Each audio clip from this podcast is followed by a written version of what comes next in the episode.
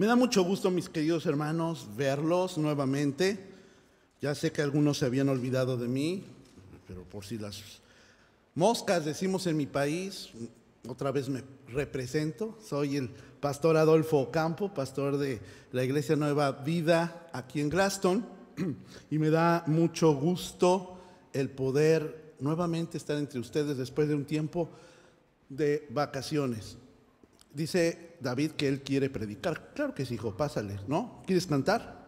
No, quiere ir a su clase de los niños. Así que todos los niños, por favor, eh, vayan a su clase.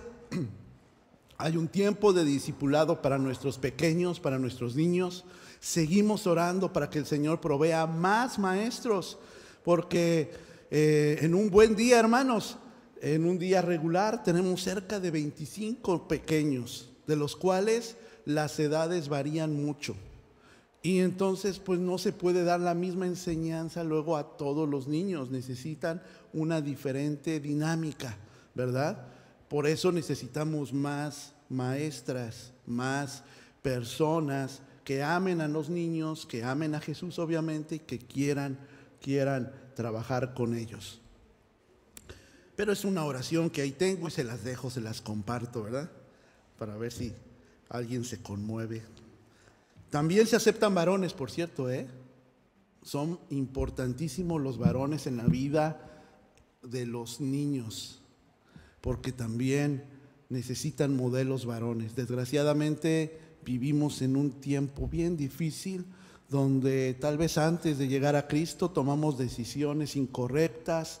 Eh, hay muchas madres que son solteras, eh, que, han luchado, que han estado, que han decidido tal vez no tener otra pareja y, bueno, pues a veces eh, ha afectado a sus hijos, a los niños. Lo digo por experiencia, yo fui un niño junto con mi hermano que no tuvimos la imagen paterna y mi mamá pues no sabía rasurarse la cara, así que pues, entre eso y otros problemas que uno enfrenta, Y por eso es bueno que haya varones cristianos que también tengan esa influencia positiva en, los niños. Bueno, no estoy predicando ni voy a predicar de eso, mis hermanos. Es que estoy, eh, pues como después de tres semanas quiero aventar todo, ¿verdad? Lo que he estado pensando, orando y, involucrarlos, mis hermanos. Involucrarnos porque, pues yo sé que ustedes quieren una iglesia grandísima, les encanta ver las sillas llenas y cuando están así dicen, ¡ay, ahora sí, el, servicio estuvo poderoso, bendecido! Pero pues nosotros somos de los que venimos y nos sentamos, pero para que se llenen tenemos que nosotros compartir nuestra fe, tenemos que orar, tenemos que eh, pedirle al Señor que, crezca nuestra iglesia y nos tenemos que involucrar. Porque ¿quién va a disipular a toda la gente que llena estos lugares? ¿El pastor? Hermanos, de veras no me dan las 24 horas, ni aunque sacrifique vacaciones y días de asueto. Son ustedes, mis hermanos. Pero bueno, perdónenme. Les digo que tuve tres semanas para estar pensando muchísimo, es lo malo. Y, y quiero, quiero compartir mis cargas. Pero ahora vamos a iniciar una nueva serie, mis hermanos. Estuvimos viendo las canciones del verano, salmos hermosos. Gracias a Dios por el pastor Scott, el pastor Tim, el pastor David, el pastor de jóvenes que nos me ayudaron a predicar, parte porque también me dio COVID, pero gracias a Dios nos recuperamos tanto que nos fuimos de vacaciones y este Em, pues nos ayudaron a compartir estos eh, cantos del verano sobre eh, eh, los salmos. Ahora iniciamos una nueva serie que se llama Nuestra dinámica espiritual. Les enseñó hace un momento Eliel un folletito pequeño café, ¿cierto? Con el logo de la iglesia. Este se da cuando usted quiere ser miembro de la iglesia. Y ahí explica la filosofía bíblica de lo que cree esta iglesia nueva vida. No es que crea cosas más raras o diferentes de, a, comparación de otras iglesias, pero sí tiene un propósito definido la iglesia New Life, incluyéndonos a Iglesia Nueva Vida. Y ahí viene nuestra dinámica espiritual, bíblica. Y creo que es muy importante, mis hermanos, porque fíjense que platicando con los pastores en estos tiempos de oración que tenemos con sus peticiones que nos eh, comparten. Estamos orando con la por la petición de Yuri y de Felipe que el domingo, la vez pasada, no, compartieron una tarjeta. Una, una compañerita suya tiene cáncer ah, y, están hablándole del Señor. Bueno, estamos orando por eso, aunque no estaba, estaba bien pendiente de, esas peticiones. Eh, estamos orando por un vecino de la hermana Carmen que ahorita está de vacaciones. Se, fue, me comentó que se fue en motocicleta con su esposo a recorrer eh, algunos estados, eh, pero estaba, ella me pidió en una tarjeta, me habló también que orara por un vecino que estaba en etapa terminal también por cáncer. Es importante seguir orando, seguir en contacto y eh, ¿Por qué le estoy platicando todo esto? Porque es importante, hermanos, entender qué es lo que creemos estando aquí. Aunque, tengamos actividades, oración y muchas cosas, ¿qué es? Ah, ya me acordé por qué.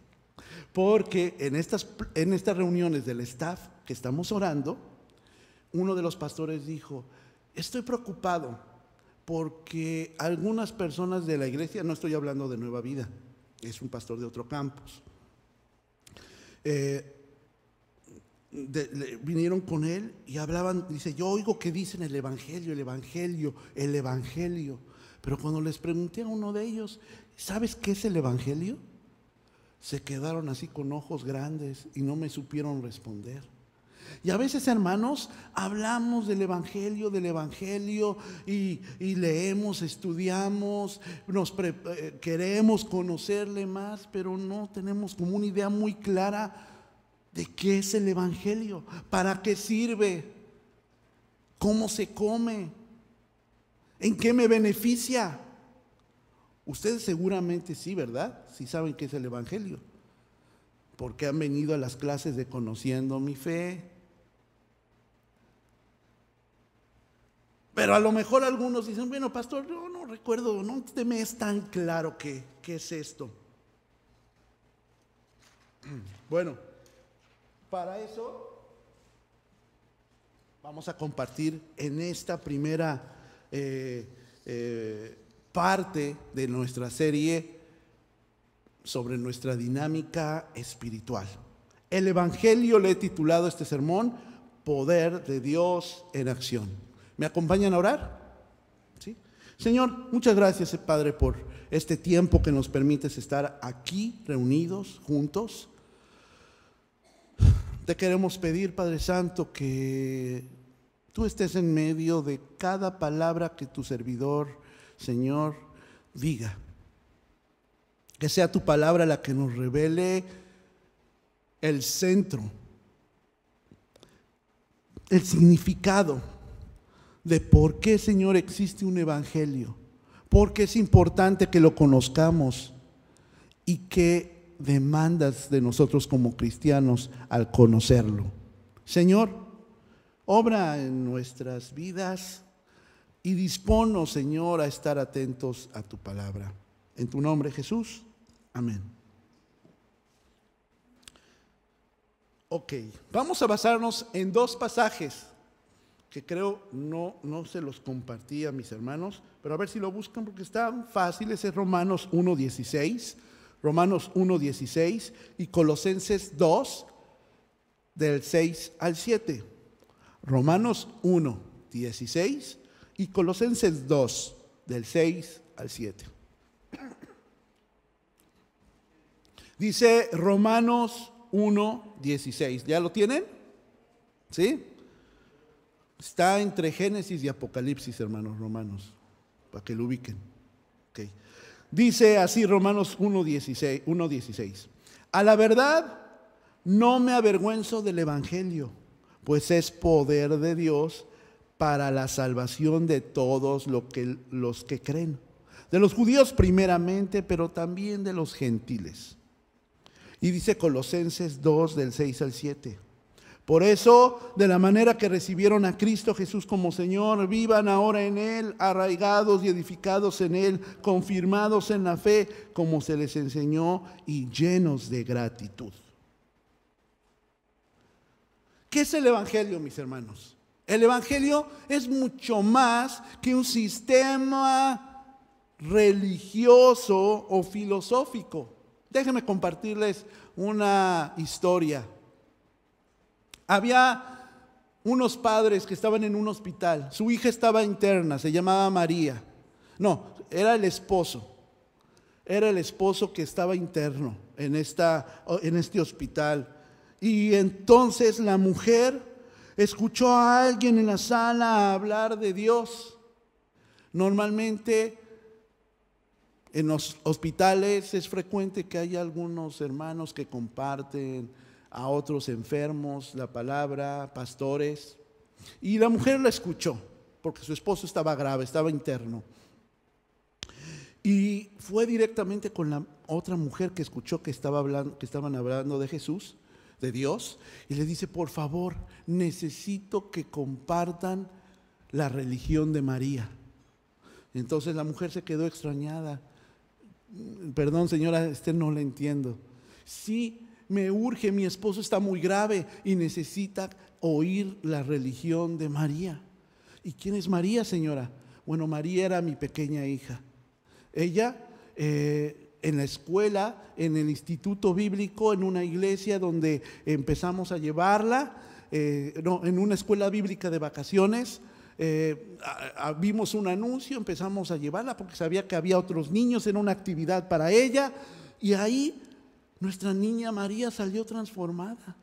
Leía la Biblia, le gustaba orar, nos pedía que oráramos antes de cada alimento, al dormir. Decía que estaba enamorada de Jesús y lo que más deseaba era poder hablarnos de ese Jesús que escuchó en la escuela bíblica de vacaciones. Y digo, ¿y su, ¿y su hija María está aquí? No, ella enfermó, muy grave, y falleció antes de que diera sus últimos alientos, dijo, mamá, papá, yo quiero que conozcan al Jesús que a mí me da paz, porque sé que cuando ya no esté aquí, estaré en su presencia. Y expiró. Nosotros, su padre y yo, insistimos muchas veces para que dejara de, hablar de, de lo que estaba hablando. Pero en esos últimos momentos nos dio mucha paz. Mi esposa ahorita está grave, muy enfermo. No sé si pasa esta noche. Por eso necesito que alguien le comparta la religión de María.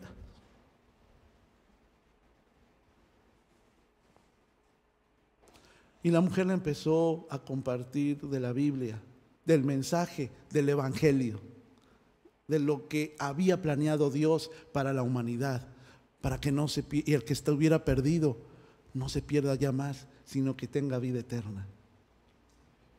Eso, hermanos, es parte de lo que es el evangelio.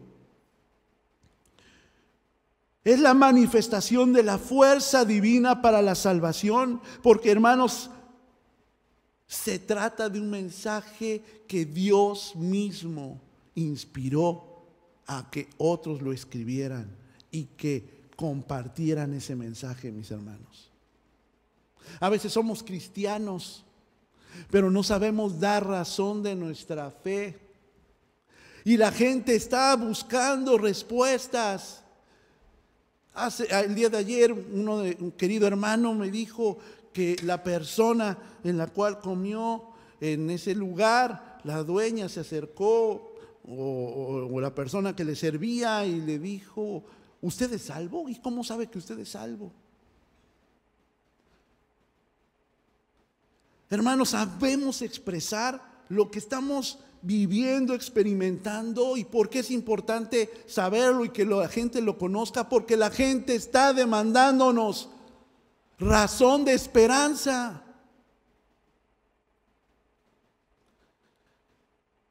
Y a veces, hermanos, nuestros conceptos los damos, pero ahí nos damos cuenta que no tenemos claro nada. Es bueno que nosotros sepamos que Dios está obrando en nuestra vida, que me rescató y que vengo aquí por gratitud. Pero eso no es la vida cristiana, mis hermanos. Eso no es el Evangelio. El Evangelio es mucho más que una filosofía, una religión, sea de María, sea de Felipe, sea de Cristi. Porque el Evangelio, hermanos, no es de una persona o de un grupo o de una denominación. El Evangelio es para todos.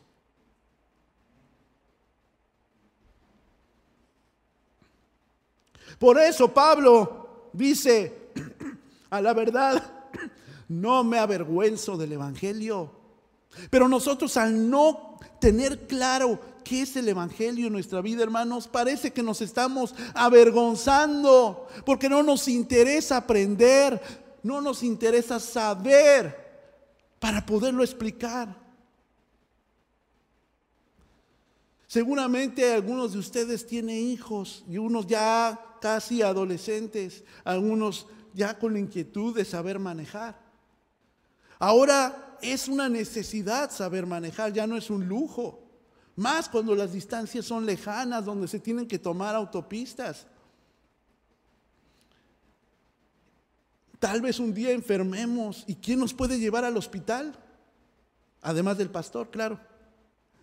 Pues nuestro hijo. Tal vez, ¿no? O nuestra hija. Yo estoy seguro que le gustaría enseñarle a manejar, ¿cierto?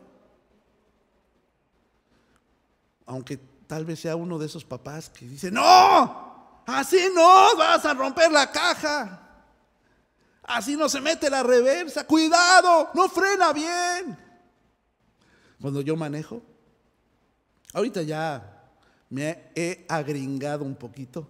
Ya no manejo tanto como manejaba en la ciudad. Ahora lo comprobamos que estuvimos en México. Eh, pero mi esposa antes manejaba y ella frenaba de copiloto también le buscaba. Yo nada más así la volteaba a ver, pues, ¿qué?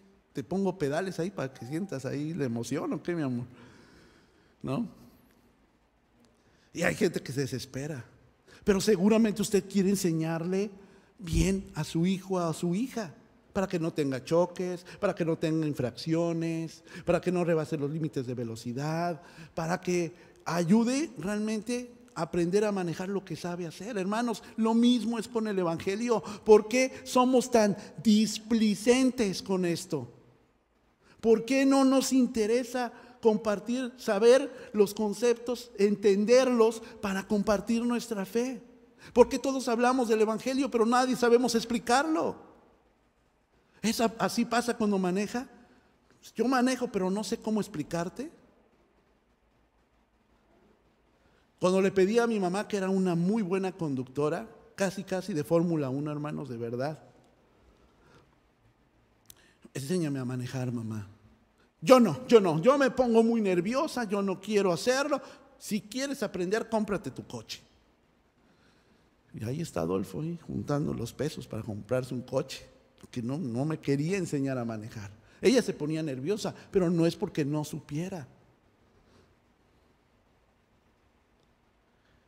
No me avergüenzo, dice el apóstol Pablo. Y fíjense que no avergonzarse es lo opuesto a confesar, proclamar, declarar. Hermanos, Jesús demanda a los seguidores suyos, a los que somos cristianos, que creo que aquí prácticamente el 99.8 somos cristianos. A lo mejor me equivoco por algún puntito, a lo mejor 99 ponga.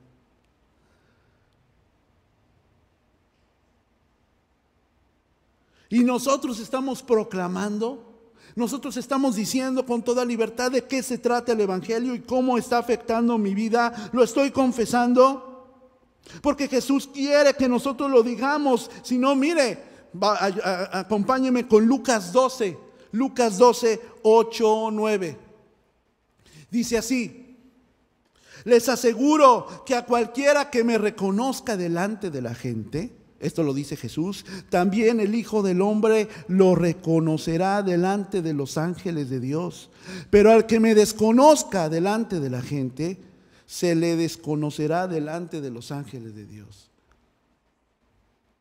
El Señor Jesús pide que hablemos de Él, del mensaje que está envuelto en el Evangelio y por lo cual es importante para nosotros los cristianos. Estoy seguro que usted se siente orgullosa si es eh, hermana, o incluso hay varones que cocinan muy rico, mi hermano es uno de ellos y tiene su receta, ¿verdad? Y a lo mejor sí quiere compartirla porque a veces son top secret. Y, le dicen, qué rico flan napolitano. Alicia. Sí me prendí su nombre, hermano. El Señor está haciendo algo milagroso en mi vida y en mi cerebro, gracias a Dios. Está riquísimo.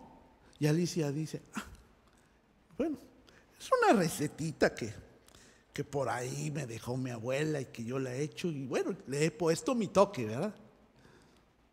Y quiere decirles qué es lo que tiene su receta, le gustó el halago, le gusta que disfruten su flan napolitano. Así debe ser nosotros como cristianos, debemos, debemos eh, disfrutar que otros conozcan el Evangelio, lo que yo, no, estoy eh, eh, conociendo. Tal vez sea poco, pero si es poco, ¿no tiene ganas de saber más? No tiene ganas de eh, saber qué Dios quiere para su vida y para la gente que está a su alrededor. Jesús quiere que hablen de Él.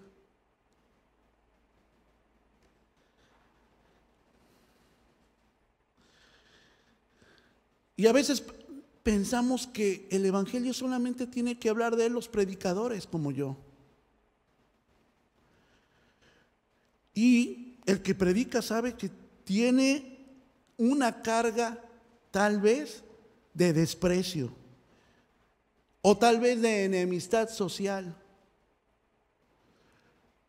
¿Usted ha intentado a un vecino escandaloso compartirle el Evangelio?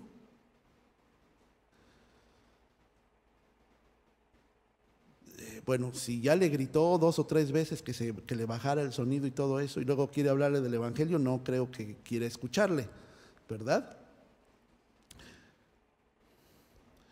Pero casi siempre cuando queremos hablar de Cristo, de la esperanza, de lo que puede hacer en nuestra vida, de por qué vino al mundo, por qué Él no va a encontrar esperanza si no le conoce, empieza un rechazo, empieza un desprecio. Pero nosotros los cristianos no nos avergonzamos. Expresamos determinación, debemos orar por coraje, a pesar de las dificultades que conlleva que te digan aleluyo, este, cristianoide, fanático, loco. Yo le he dicho aquí, mis hermanos, mi mamá fue la primera que conoció al Señor. Todos los demás tres, los demás tres hijos le íbamos encargada diciéndole todas esas linduras de palabras. Fanática, loca, no la bajábamos, hermano. Sobre todo yo era el primero. Y mírenme. A nadie le gusta verse en un espejo y ver lo horrible que es el comportamiento y la actitud de uno. Y eso es lo que hace el Evangelio refleja todo aquello que nosotros negamos tener, pero que somos.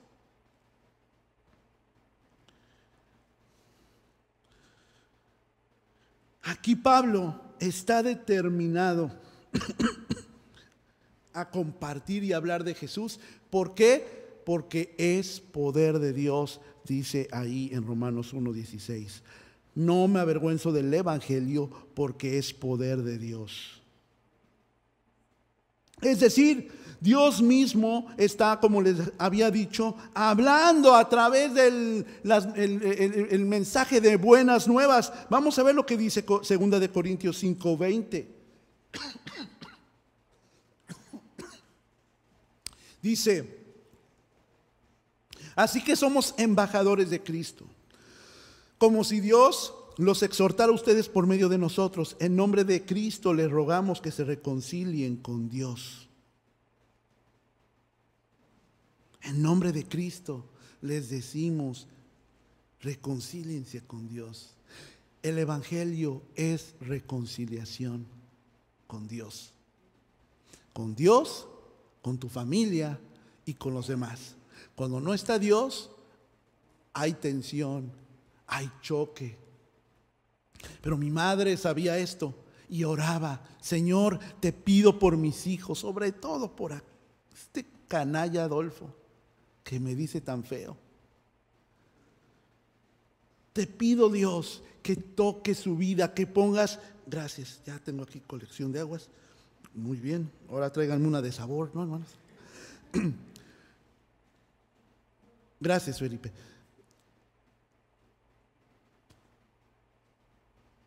Señor, yo te pido por ellos. Pon personas a su alrededor para que sepan lo que yo creo en ti.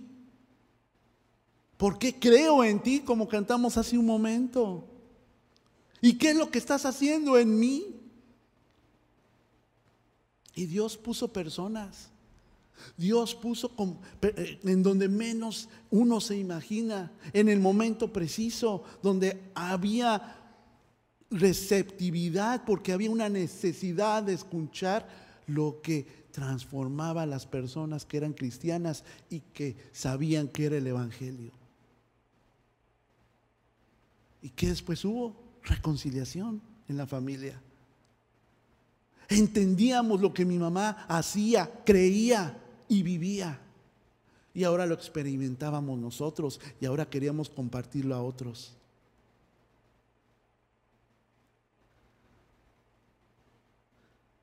Es poder de Dios. Fíjense, esta, la palabra griega de la frase poder de Dios viene en, cuando se traduce en español, en, puede ser dos palabras, dinamita o dínamo. Dinamita sí es bastante fuerte. ¡Pum! Sucede y explota, pero ya se acabó el efecto. Sin embargo, la palabra que aquí bien se puede aplicar más es dínamo, porque es una fuente de energía como una máquina de continuo poder. Es lo que nos da Dios al conocer su palabra, continuo poder, aunque andemos en pruebas, aunque estemos en, en circunstancias difíciles. O algunos de ustedes, hermanos, al ser cristiano, ¿se han ido los problemas? ¿Se ha ido la escasez? Han tenido puras flores en su andar? Porque yo he escuchado que luego dicen algunos predicadores y en otras iglesias, usted ya es cristiano, olvídese de los problemas. Mentira. Lo que nos olvidamos es de la atención y de la preocupación de que esos problemas puedan vencerme, porque tenemos en el Evangelio la fuente de poder continua que cuando más, más estudiamos, más profundizamos en el mensaje de buenas nuevas, nos ayuda a crecer, nos ayuda a vencer las circunstancias adversas. Por eso yo debo saber el Evangelio, por eso yo debo compartirlo y proclamarlo. El Evangelio es el poder de Dios y está orientado, hermanos, a una salvación continua, completa y constante. Dice un comentarista bíblico que el Evangelio es poder de Dios en la medida que también es la palabra de la cruz. A ver, vamos a ver Primera de Corintios 1.18. Primera de Corintios 1.18. Dice, me explico, el mensaje de la cruz es una locura para los que se pierden. En cambio, para los que se salvan, es decir, para nosotros, este mensaje es el poder de Dios. ¿Cuántos de nosotros hemos escuchado eso? Tú estás loco. Lo que tú crees no es cierto. Lo escribieron hombres. No Dios, como tú dices. Fíjate cómo estará mi locura, les responde uno, que sí fueron hombres diferentes, con muchos años, inclusive siglos de diferencia, compartiendo un solo mensaje, Cristo, su nacimiento y cómo Él podía rescatarme a través de su muerte en la cruz. Es el lugar que yo tenía que haber tomado. Ahí está, pero crees en un Dios muerto. No, no se quedó ahí la historia, resucitó al tercer día. Es ese mismo poder continuo que me da el Evangelio que me permite también resucitar a mí de mi antiguo yo y de aquellos problemas y de aquellas circunstancias que no me permitan levantarme, dice ese pecado. Pero que Cristo lo venció.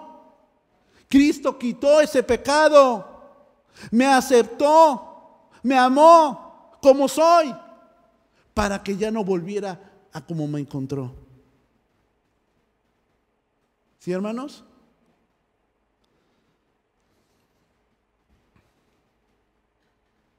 El Evangelio, hermanos, es un mensaje que proclama la obra de Cristo como el único medio de salvación. Es Dios, es de Dios la garantía eterna de la seguridad de la salvación para todo aquel que cree. Es Cristo. Por eso, hermanos, no lo puse ahora para que lo veamos en la pantalla, pero muchos ya sabemos Juan 3:16, porque de tal manera amó Dios al mundo que entregó a su Hijo unigénito, o sea, Jesús, para que todo aquel que en Él cree no se pierda, mas tenga vida eterna. La vida eterna quiere decir salvación, porque nuestro destino era morir Ahí en donde nos iban a echar en ese terrenito o en ese lote que nosotros compramos, nos iban a poner un epitafio, a lo mejor muy inspirador, y ahí se acabó, pero para los cristianos no se acabó ahí la historia, porque yo pretendo, aspiro, necesito adorar a mi Dios, al cual cantamos hace rato, para decirle, Dios, aquí estoy. Con manos alzadas vengo, dice uno de los cantos que le cantamos pues tú todo diste por mí. Eso es lo que creemos los cristianos. Esto es el Evangelio. En el presente, hermanos, el Evangelio libera al individuo del poder del pecado para que pueda vivir conforme a las demandas de Dios. Cuando usted conoce el Evangelio, cuando usted conoce su Biblia, cuando usted conoce el mensaje, usted difícilmente caerá en pecado. Tengo que confesar tristemente, mis hermanos, que durante este tiempo de vacaciones teníamos tantas actividades que dejé de hacer mis lecturas eh, de la, que, les, que salen en Facebook y que yo les comparto domingo a domingo. No porque sea algo religioso que yo tengo que leer y algo mágico va a pasar en mi vida, pero extrañaba el consejo de Dios. Apenas tuve ya oportunidad cuando regresé y vi en Proverbios algunos pasajes que compartí, la verdad, en la página y con algunos hermanos porque necesitaba ese consejo de Dios para crecer. Por eso me libera del pecado, pero cuando yo soy indiferente al Evangelio y a querer aprender de Él, ahí vienen las cosas, ahí vienen los problemas, ahí vienen las angustias. No porque eso lo quite, sino porque no podemos sobreponernos, porque no entendemos por qué está pasando esto. En el futuro, lo que hace el Evangelio es que nos va a librar de la presencia del pecado, hermanos, porque cuando dejemos de estar en esta tierra, cuando nuestros cuerpos sean glorificados, ya nunca más puede afectarme nada del pecado. ¿O sí? ¿Ustedes conocen algún muerto pecador?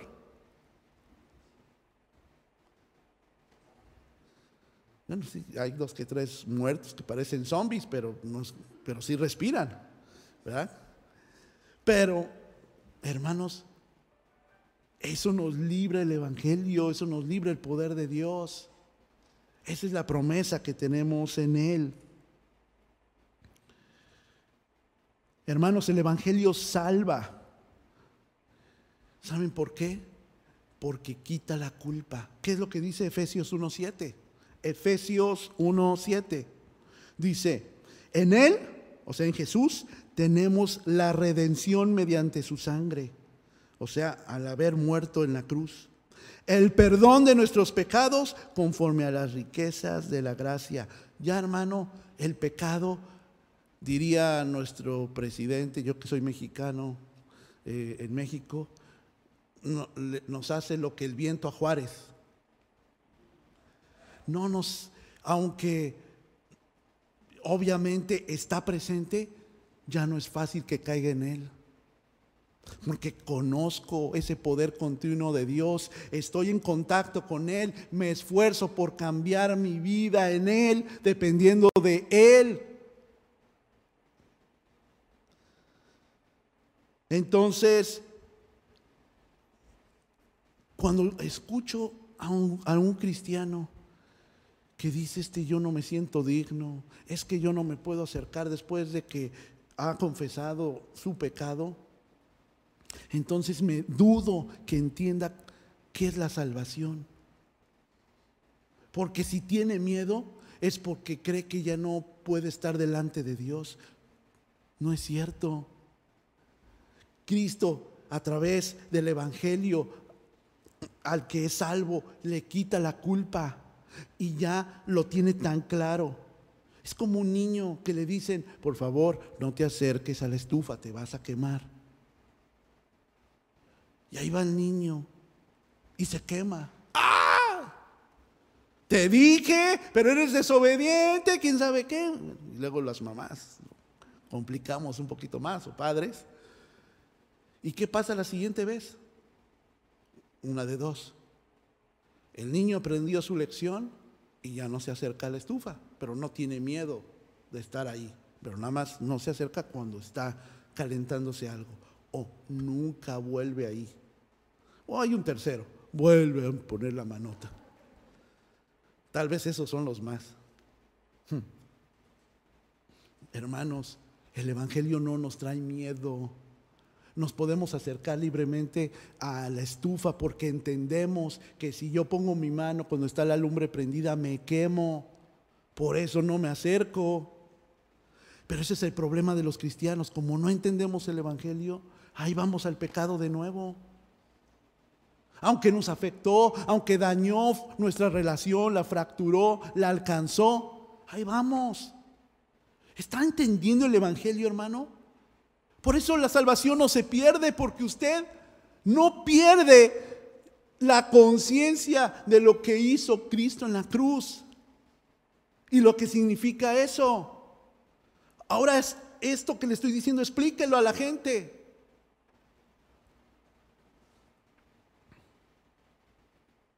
Hermanos, el Evangelio salva porque quita la culpa, pero también quita la contaminación de nuestra vida. Veamos lo que dice Romanos 6:6.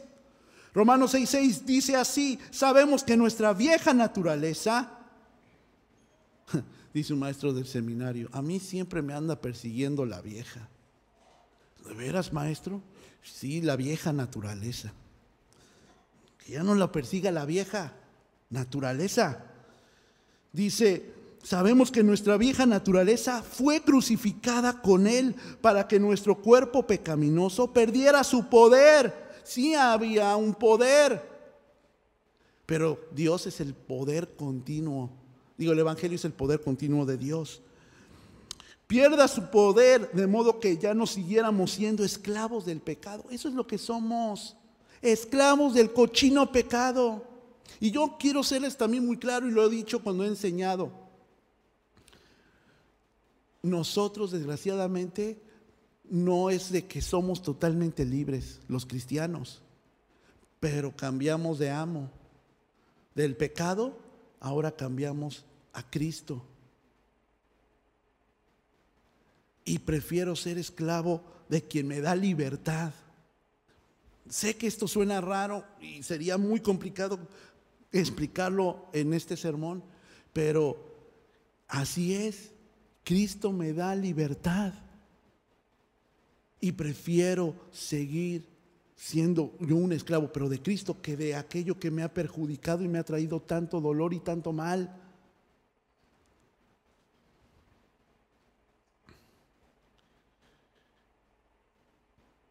Nos quitamos nuestra vieja naturaleza. Esto es lo que hace el Evangelio. Y además dejamos ser esclavos del pecado. Dice 6.17, Romanos 6.17. Pero gracias a Dios que aunque antes éramos esclavos del pecado, ya se han sometido de corazón a la enseñanza que les fue transmitida. Ya el pecado no puede afectarnos cuando nosotros entendemos esta verdad del Evangelio. Nos quita el castigo que merecíamos, hermanos. Por eso dice en Efesios 2:12, recuerden que en ese entonces ustedes estaban separados de Cristo. Antes estábamos lejos de Jesús, excluidos de la ciudadanía de Israel y ajenos a los pactos de la promesa, sin esperanza y sin Dios en el mundo.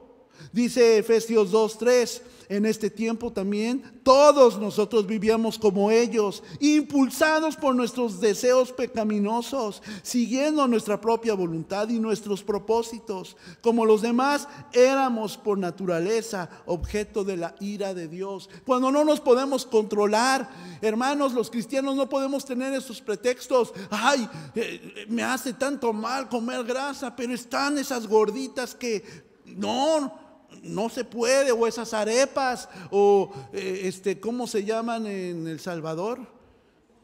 las, gracias, las pupusas son, son irresistibles, pastor, pero te hacen mal. Perdón, pero me tengo que comer cinco. Eso es guiado por tus deseos. Perdón, pero yo no puedo dejar de vivir sin esto, aunque sé que me haga mal. Hermano, entonces usted no conoce el Evangelio. Y por eso está en esa lucha, por eso usted está flaqueando. Está en poco contacto con Dios, poco contacto con las promesas de Dios. Está siendo afectado, pero no por el Evangelio, sino por quién sabe qué otra cosa. Sus deseos, por lo cual usted era esclavo.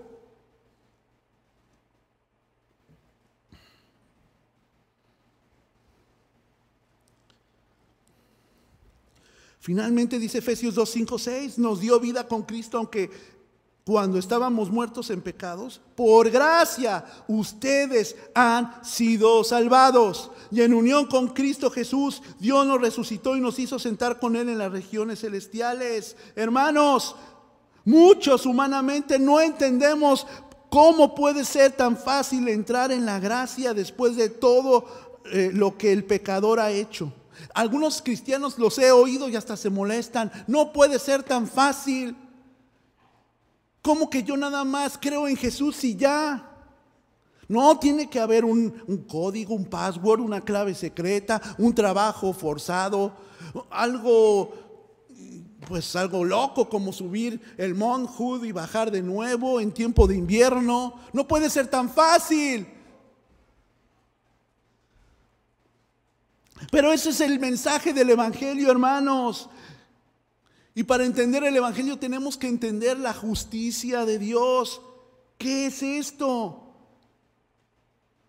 Me encanta porque la frase que viene en griego de esta palabra de justicia es enmendar.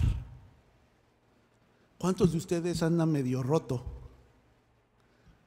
Porque Dios quiere enmendar. Y me encantó esto porque lo busqué en el diccionario, dice que es corregir, quitar defectos, resarcir, subsanar los daños, mejorar las condiciones del suelo. ¿Ustedes han visto cuando han ido a algún supermercado, algo así, las calles agrietadas? Bueno, Dios compone esas grietas. Enmienda Eliminación de vicio o error, satisfacción y pago de un daño. Ese pago lo hizo Jesucristo, hermanos, por cada uno de nosotros. Eso se trata el Evangelio. Arrepentimiento. Ahí lo decía en el diccionario. Hermanos, si usted no se arrepiente del pecado, no va a avanzar para ningún lado. y va a seguir siendo esclavo de esto, que, las buenas noticias es lo que le traen, es lo que le comparte, es lo que le anima a hacer. La justificación pues es la respuesta de Dios al problema, mis hermanos. A través del Evangelio Dios pone en acción un poder para cambiar a las personas y lo hace en un punto crucial en su relación con Él. Cuando usted tiene una relación con Dios, no tiene culpa, no se siente mal. Y Dios le justifica todo lo malo que hizo cuando reconoce ese mal. El Evangelio, mis hermanos, es el llamamiento a la fe y significa un llamamiento a la aceptación de Cristo como Salvador. Por eso el mensaje se le, se le, eh, se, se le llama el Evangelio de Cristo. La justicia de Dios, hermanos, declara como justo al pecador que cree en virtud de la fe en Cristo. A ver, hermanos, hemos hablado de Cristo y de Cristo. ¿Y cómo acepto a Cristo? Tal vez con una oración, ¿cierto? Algunos lo hicimos en algún momento así. Déjame orar por ti. ¿Quieres aceptar a Cristo en tu corazón? Sí. Y oran. O tal vez aceptas a Cristo a través de recibir una imposición de manos. Alguien te pone las manos, recibe al Espíritu Santo y recibe a Cristo. A lo mejor recibir a Cristo es por una convicción y una declaración de un ministro. Yo declaro que en este momento tu vida va a cambiar y entra Jesús. Si no es que entraron una bola de demonios, no sé qué entraron. O tal vez es como dice la Biblia. Todo aquel que en Él cree ahora tiene vida eterna me acepta como soy en ese momento, pero no quiere que continúe así. Eso es el poder del Evangelio. Esas son las buenas noticias. Cuando yo dejo que el poder de Dios me transforme, hermanos, porque es una fuerza salvadora. Cuando hablamos entonces de que Dios puede hacerlo, es cuando nosotros ya podemos ver en Colosenses lo que dice ahí. Si el Evangelio es acción por parte de Dios, también debe haber acción de quien fue rescatado. Dice ahí en Colosenses 6, vivan ahora en Él. ¿Y qué quiere decir? Vivir en Cristo. Otra versión del mismo pasaje dice, compórtense como lo hacen quienes pertenecen a Cristo. Mi expresión, mis hermanos, exterior e interior debe ser diferente. ¿Y cómo diferente? Diferente cuando me comportaba sin Cristo como mi dueño y Señor. Dice otra versión, compórtense como le agrada a Él. ¿Se acuerdan? En meses pasados hemos estudiado el Sermón del Monte, ¿se acuerdan mis hermanos? Y decía Jesús una serie de características de sus discípulos. Ser mansos y humildes de corazón, ¿cierto? ¿Qué otra cosa, mis hermanos? Debemos de ser pacificadores y una serie de circunstancias que no es en, nuestro, en nuestra naturaleza. Apenas se nos atraviesa alguien en el supermercado cuando nos estacionamos y ya queremos descubrir a su mamá en todo lo alto. Esa vieja naturaleza nos sigue persiguiendo, mis hermanos, pero Dios quiere hacer cambios en mi vida.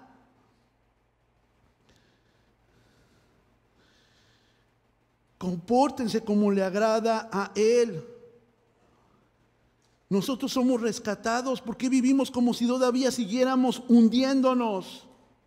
Ahora, ok, acepto a Cristo. Sé que Él existe y que Él puede hacer cambios en mi vida. ¿Es suficiente? Después de que el hombre cayó en el pecado, hermanos,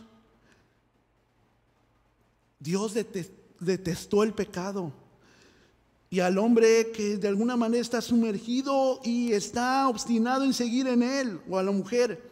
Cristo era la solución para reconciliar a través del ofrecimiento de su vida a la humanidad. Hermanos, si es suficiente, es suficiente lo que hizo Cristo, pero el rescatado también tiene que hacer cosas diferentes que son lo que nos ha enseñado Jesús.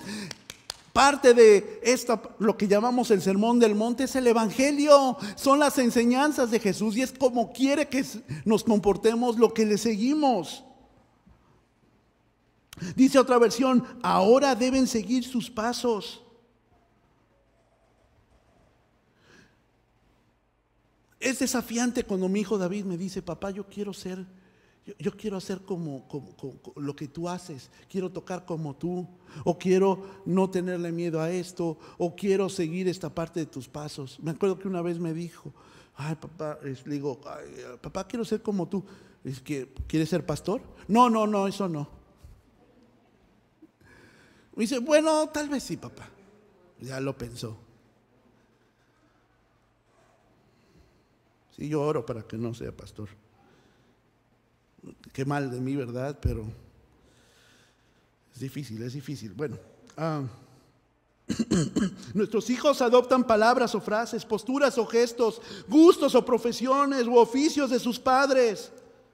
Decía David ayer cuando fue la reunión de, ayer tuvimos una reunión con los misioneros, los invitamos, vinieron un buen grupo nutrido y estaba diciendo que en sus talleres, uno de los talleres que están dando los chicos para acercarlos a Cristo y, y darles un oficio es la carpintería. Y dice, ¿saben por qué escogimos carpintería? ¿Qué era Jesús? Y todos respondimos, pues era carpintero, porque José era carpintero y porque dice la Biblia, Jesús, hijo del carpintero, ¿verdad? La influencia es muy grande. Inclusive Jesús fue influido por José. Nosotros también como cristianos podemos influir en otros para que otros cambien, hermanos. Viviendo una vida de acuerdo a lo que el Señor quiere que vivamos.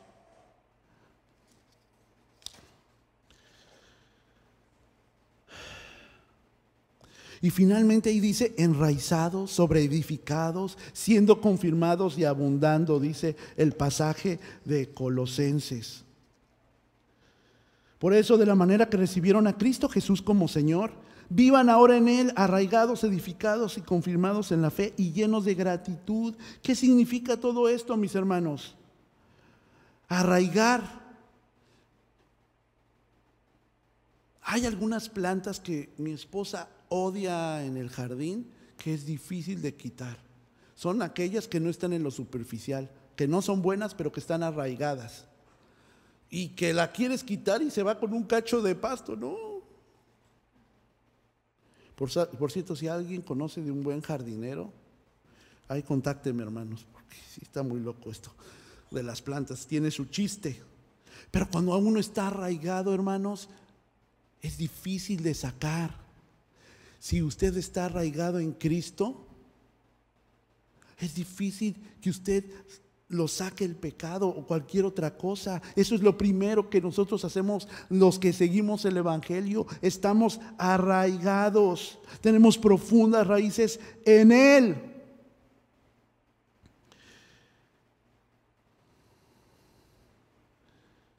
A ver, vamos a leer rápido Jeremías 17, 8. Voy a omitir algunos versículos, pero este quiero que lo leamos. Dice, será como un árbol plantado junto al agua, que extiende sus raíces hacia la corriente. No teme que llegue el calor y sus hojas están siempre verdes. En época de sequía no se angustia y nunca deja de dar fruto. Hermanos, quien está en Cristo no deja de dar sus hojas verdes. Siguen dando abundante. Desgraciadamente tenemos un árbol que parece que está enfermo y sus hojas ya se están marchitando y tiene pocas. Pobrecito, se ve feo. Y el otro, que recibió la misma cantidad de agua, o sea, casi nada, que está un poquito más alejado, está frondoso, lleno de hojas verdes. Cuando nosotros estamos apegados a Dios, afectándonos el Evangelio, nos hace ver así abundante, con follaje abundante. Tenemos construir. El fundamento es Cristo, dice Primera de Corintios 3:11. Primera de Corintios 3:11. Porque nadie puede poner un fundamento diferente al que ya está puesto, es Jesucristo, y todos los demás somos esas piedras vivas. El fundamento es Cristo y nosotros vamos siendo esos ladrillos que vamos componiendo el cuerpo de Cristo, la comunidad cristiana. Y también dice, confirmaos firmemente basados en Él. ¿Qué quiere decir esto, hermanos? Qué importante es la enseñanza bíblica. No, puedo entender cómo hay cristianos que no quieran exponerse a la, enseñanza de lo que dice la Biblia. ¿Cómo van a crecer? ¿Cómo se van a mantener firmes en la fe si no la conocen? Hermanos, tenemos que hacer el esfuerzo. Usted hace el esfuerzo por muchas cosas que le interesan. Pues interésese por crecer y dar evidencias de lo que dice el Evangelio. Sí, a lo mejor hay que levantarse un poquito más temprano, desde una noche antes hay que preparar cosas para poder estar a las 11 en el discipulado, para traer a sus hijos en lo que la, eh, eh, en este estudio de la Biblia que, que, están expuestos. Todavía no sabemos bien, claro, qué libro vamos a ver de la Biblia, Elma, para septiembre. Bueno, ahí está, ya buscándolo y seguramente va a ser de mucha bendición. Venga, traiga a sus hijos para que sean expuestos a la palabra de Dios. Venga usted al discipulado para que crezca al mismo nivel. ¿No es cierto que se ve feo un pasto que está así todo desnivelado en, en los cortes? Así se ve, se puede ver su iglesia. Necesitamos crecer parejitos, mis hermanos, confirmados. Y dice, abundemos en gracia, en gratitud. Yo he estado escuchando por lo menos dos testimonios de hermanos que han, han, experimentado una bendición muy grande. Espero que dentro de 15 días el hermano Rafa nos comparta un testimonio de algo que le pasó el fin de semana pasado. Mi hermano Roberto y Marty fueron a México de viaje, de vacaciones, pero también para eh, estar con una comunidad de presos que les, eh, desde aquí les facilitaron el curso de mi experiencia con Dios y lo terminaron, bueno, con decirles que un preso ni quería salir aunque ya estaba libre. Pero bueno, eso es que se lo comparta Roberto dentro de tres semanas. Hermanos, tenemos que dar gracias por lo que Dios hace en nuestra vida, porque si no, no recordamos, nos da amnesia y nos volvemos amargados porque pensamos que Dios no está haciendo nada en nuestra vida, pero está actuando, está ahí y está haciendo. Para terminar, mis hermanos, el Evangelio es la declaración de Dios, es un mensaje de libertad, de poder y de salvación. Por eso, hermanos, debe ser anunciado, debe ser conocido y debe ser aceptado por quien lo escucha. Es poder de Dios porque no solo es una lectura interesante, es el plan de Dios para rescatar a través de Cristo todo lo que estaba perdido. Al que es esclavo o era esclavo del pecado, pero que ahora puede tener esperanza. Hermanos, el Evangelio acepta al pecador como está para que esas buenas nuevas no lo dejen como antes. Porque muchas personas ponen de pretexto esto. Yo no puedo acercarme al Evangelio. Yo no puedo acercarme a Dios porque mira cómo soy. Me cuesta trabajo. Imagínense. Por eso las personas no se acercan. Por eso las iglesias parece que cierran una cortina con el pecador, pero no están expuestos al Evangelio. ¿Cómo van a creer? ¿Cómo van a saber? ¿Cómo van a cambiar de paradigma si no escuchan lo que el mensaje de Dios quiere para sus vidas?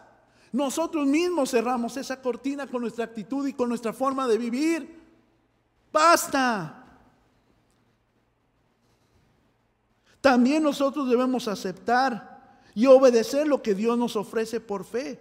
El creyente ahora tiene, hermanos, que continuar con la acción que el Evangelio provoca en nuestra vida, que es cambiar, cambiar.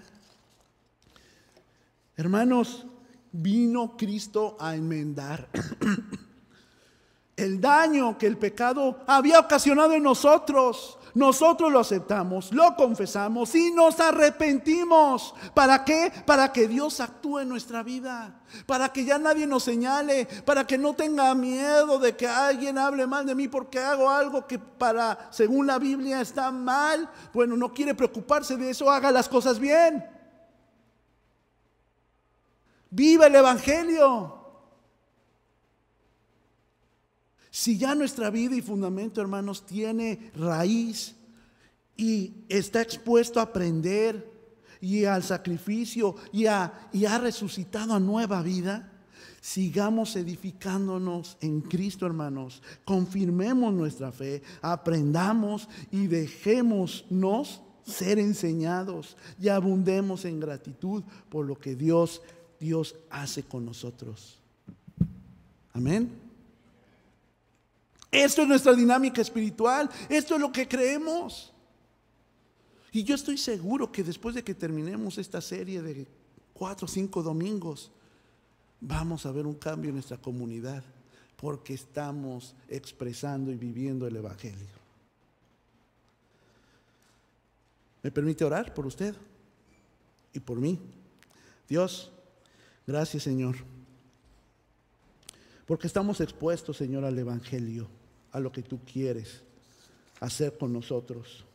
Sé, Señor, que nos cuesta trabajo, tenemos tantas ocupaciones, algunas prioridades, pero Señor, si no te ponemos a ti en primer lugar, ¿cómo podemos ver que hay cambios reales en nuestra vida, en nuestra familia o en nuestra comunidad? Dios, ayúdanos a entender que tú nos estás aceptando así, Señor, con estos problemas, con estos defectos, pero también ayúdanos a querer, a poner el querer como el hacer para, Señor, aprender lo que es tu evangelio y que tu espíritu nos haga rechazar el pecado y no volver a él. Ayúdanos, Señor, para que esto mismo enseñemos a otros, a nuestros hijos, a vecinos y a personas que nos demanden de nuestra fe, como esta persona que necesitaba escuchar la religión de María, no necesitaba la religión de María, necesitaba escuchar tu evangelio y lo que tú haces en tu Hijo Jesucristo y ese poder que transforma y del cual no nos avergonzamos como Pablo. En tu nombre, amén.